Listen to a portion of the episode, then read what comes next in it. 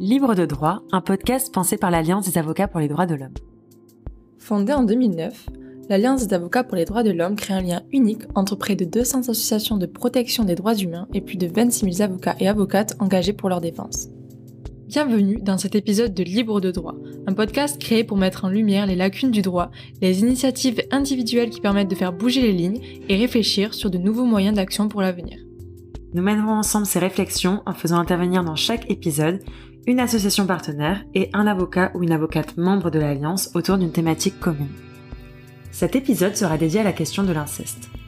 Comment faire évoluer les réponses légales pour lutter contre ce phénomène dont l'ampleur est encore mal connue et pour mieux accompagner les personnes qui en sont victimes? Pour y répondre, la parole sera donnée à Madame Isabelle Aubry, fondatrice de l'association Face à l'inceste, dont le mandat est de lutter contre l'inceste et pour son insertion dans le code pénal comme un crime spécifique et imprescriptible. Bonne écoute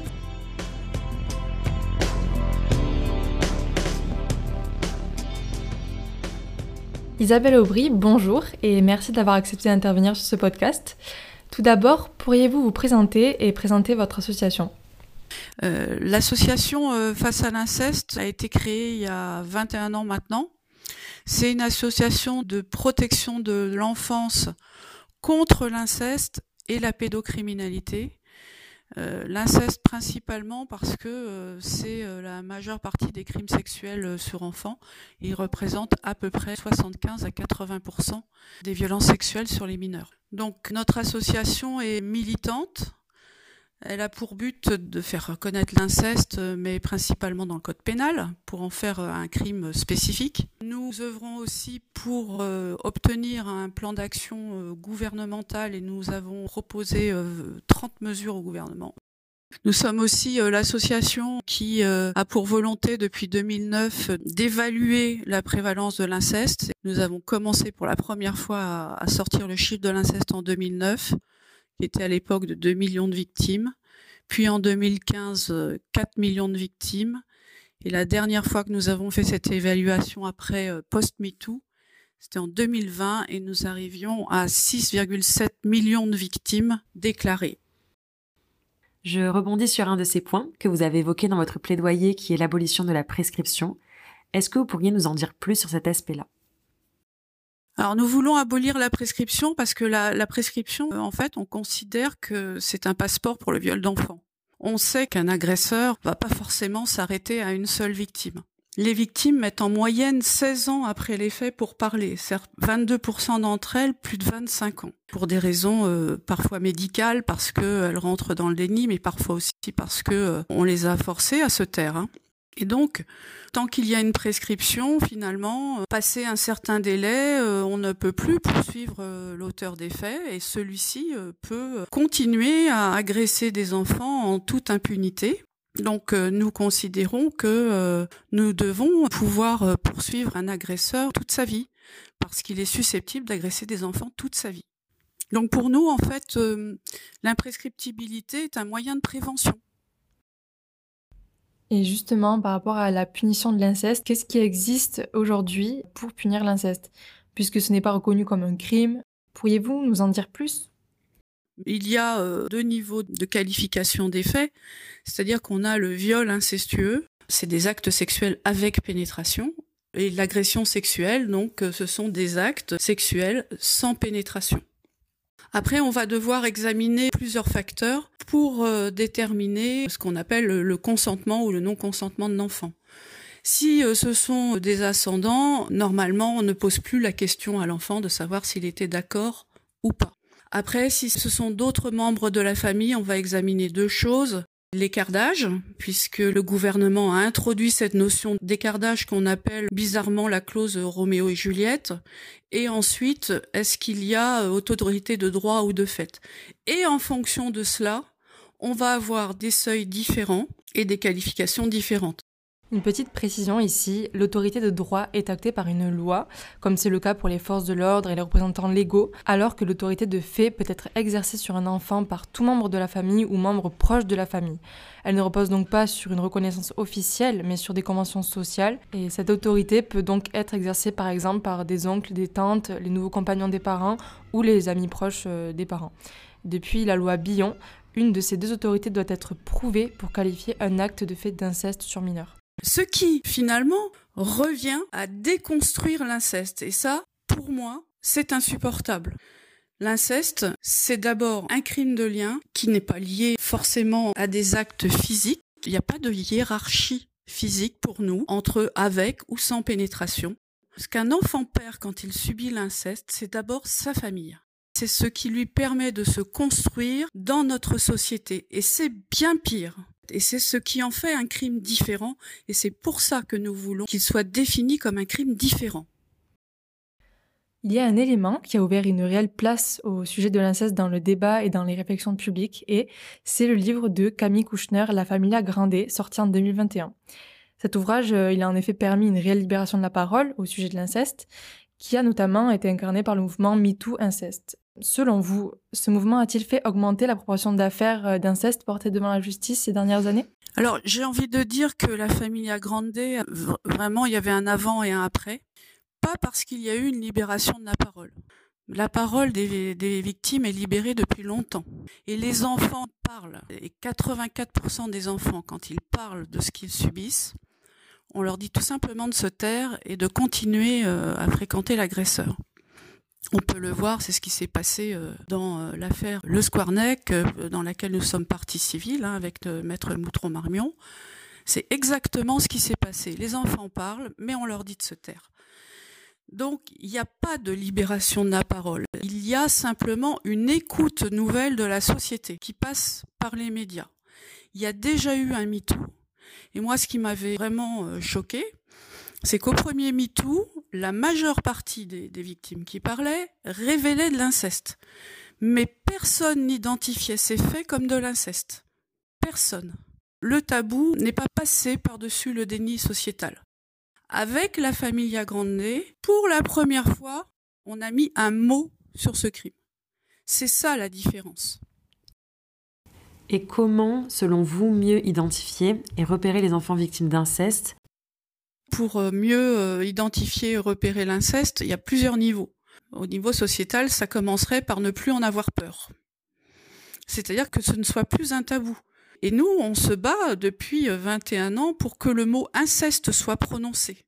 C'est pour ça qu'il est aussi dans le nom de notre association que euh, lorsque la commission inceste et violence sexuelle sur les enfants a été créée, nous nous sommes battus pour qu'il y ait le mot inceste dans le titre de cette commission. Nous nous battons tout le temps, tout le temps, pour que ce mot soit prononcé. Et une différence maintenant avec quand même depuis l'affaire du MeToo inceste et de la Familia Grande, c'est qu'on le prononce plus facilement mais on n'a fait qu'un petit pas.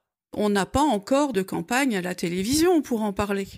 On n'a pas de grandes campagnes dans les écoles. On n'a pas euh, de formation euh, des professionnels.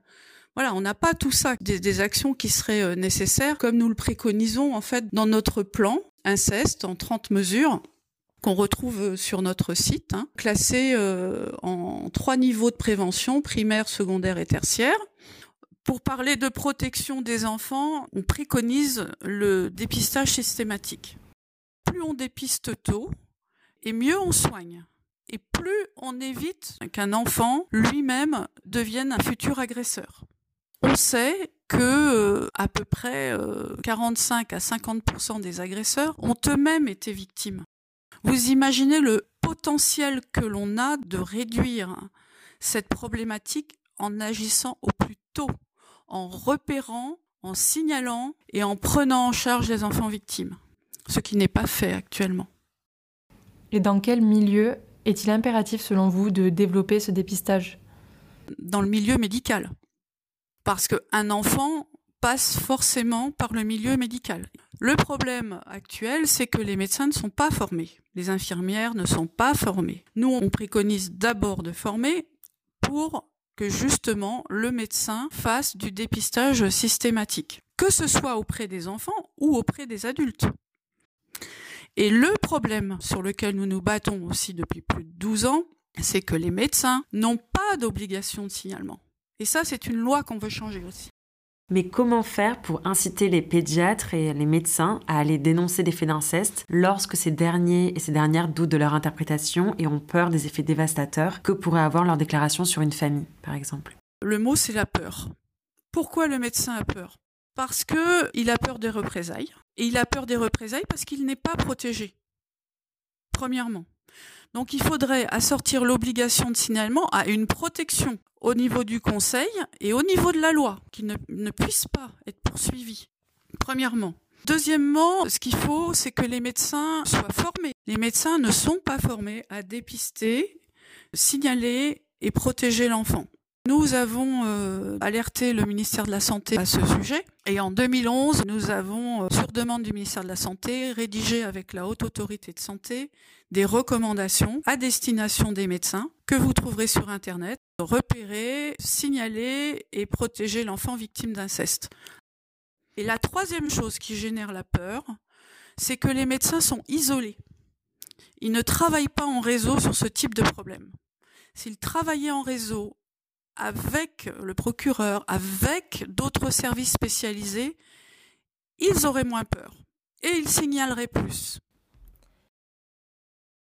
Vous êtes porté partie civile dans l'affaire Le Squarnec avec l'aide de Laure Boutron-Marmion qui témoignera plus tard dans ce podcast à ce sujet.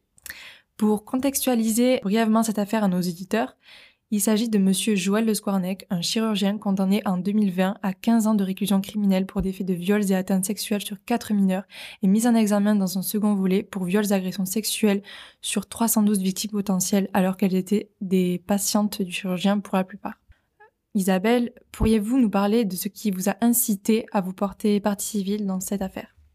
C'est le fait que à l'origine, c'est une affaire d'inceste. Là encore, hein, on voit le poids euh, du tabou et du déni. Vous regardez dans la presse, vous ne verrez pas le mot inceste associé à l'affaire Le Squarneck. Et pourtant, le fait qu'il, malgré les révélations des enfants, qu'il n'y ait pas eu de conséquences, a conforté cet homme dans ses actes et lui a permis d'aller plus loin et de faire près de 350 victimes. Mais les deux nièces qui ont euh, été victimes et qui étaient présentes au procès ont bien dit qu'elles avaient parlé à leur mère. Et elles ont parlé et sont allés au restaurant comme si de rien n'était avec l'oncle. Plus tard, l'une d'entre elles est allée euh, voir les autorités. Et donc euh, là, ce qu'on a répondu à, cette femme, c'est bah, c'est trop tard. Il y a prescription. Et c'est ce que je vous expliquais au début.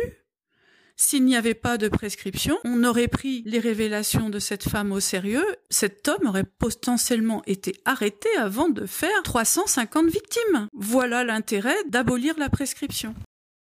L'association Face à l'inceste a également travaillé avec la ADH sur un dossier où euh, il est question du syndrome d'aliénation parentale. Est-ce que vous pourriez nous en dire un peu plus? On, s'est porté partie civile dans cette affaire parce que est évoqué dans cette affaire noir sur blanc le syndrome d'aliénation parentale. Un syndrome qui n'a de syndrome que le nom, puisqu'il n'est pas du tout reconnu scientifiquement, et qui a simplement pour but de museler la parole de l'enfant présumé victime et de son parent protecteur. Le syndrome d'aliénation parentale, c'est de dire c'est la mère qui manipule l'enfant pour déclarer qu'il a été victime à des fins de vengeance sur le père ou autre, hein, ou pour avoir une garde exclusive, peu importe les motivations. Et là, dans cette affaire, nous avons une maman qui, suite aux révélations de son enfant, est allée porter plainte et que l'expert a taxé de personne aliénante. Parce que elle aurait été aliénante, eh bien, on a arrêté les investigations. Mais le syndrome d'aliénation parentale n'a jamais été reconnu scientifiquement.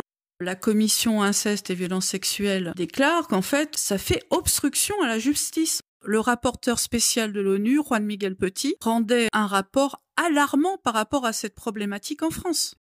Concernant euh, un autre problème au niveau du traitement des affaires d'inceste par la justice, qu'est-ce qui pourrait selon vous expliquer les nombreux classements sans suite euh, auxquels peuvent faire face les victimes qui viennent dénoncer les cas d'inceste qu'elles ont subis? Ce qui explique les classements sans suite, c'est premièrement le manque de moyens de notre justice, parce que la, justice n'est pas en capacité d'absorber euh, toutes les affaires qui se présentent à elle. Le manque de moyens aussi de nos forces de police et de gendarmerie, hein, qui n'ont pas non plus le temps d'investiguer correctement sur toutes les affaires qui se présentent à elles. Par exemple, vous prenez euh, les crimes. On sait qu'on peut en juger à peu près 3000 par an euh, aux assises. Bon, bah, si on peut pas en juger plus de 3000 par an, bah, il faut évacuer tout ce qui se présente avant, c'est-à-dire par le classement sans suite, par la correctionnalisation, pour ne garder que ce qui, entre guillemets, ne peut pas être banalisé. Parce que le reste est banalisé. des viols sont banalisés, sont, au lieu d'être jugés en assises, sont jugés en correctionnel. La correctionnalisation, c'est encore 80% des affaires. Et vous regardez les chiffres de condamnation des viols sur 10 ans, ils ont diminué de plus de 40%.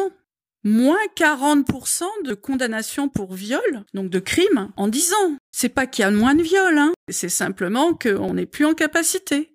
Le problème étant que quand vous portez plainte pour inceste avec un petit enfant euh, qui peut à peine parler, où les traces vont disparaître en quelques jours et qu'on n'a pas fait euh, l'expertise gynéco tout de suite, c'est ce qui est arrivé là dans l'affaire où on est partie civile. Il reste plus rien à, à montrer à part la parole de l'enfant qui a complètement été saccagée avec euh, l'affaire d'Outreau. Donc autant dire qu'on n'a plus rien. Donc classement sans suite. Donc on en revient à la formation. La formation des professionnels va être l'enjeu principal pour avancer. Merci d'avoir écouté ce podcast sur la thématique de l'inceste. Nous remercions chaleureusement Madame Isabelle Aubry pour sa participation. Ne manquez surtout pas la deuxième partie de cet épisode sur l'inceste avec Maître Laure Boutron-Marmion, avocate de l'association Face à l'inceste. Pour vous tenir au courant de toutes nos actualités, rendez-vous sur le site de l'Alliance des avocats pour les droits de l'homme, aadh.fr, ainsi que sur nos comptes Instagram, LinkedIn et Twitter. A très vite pour un prochain épisode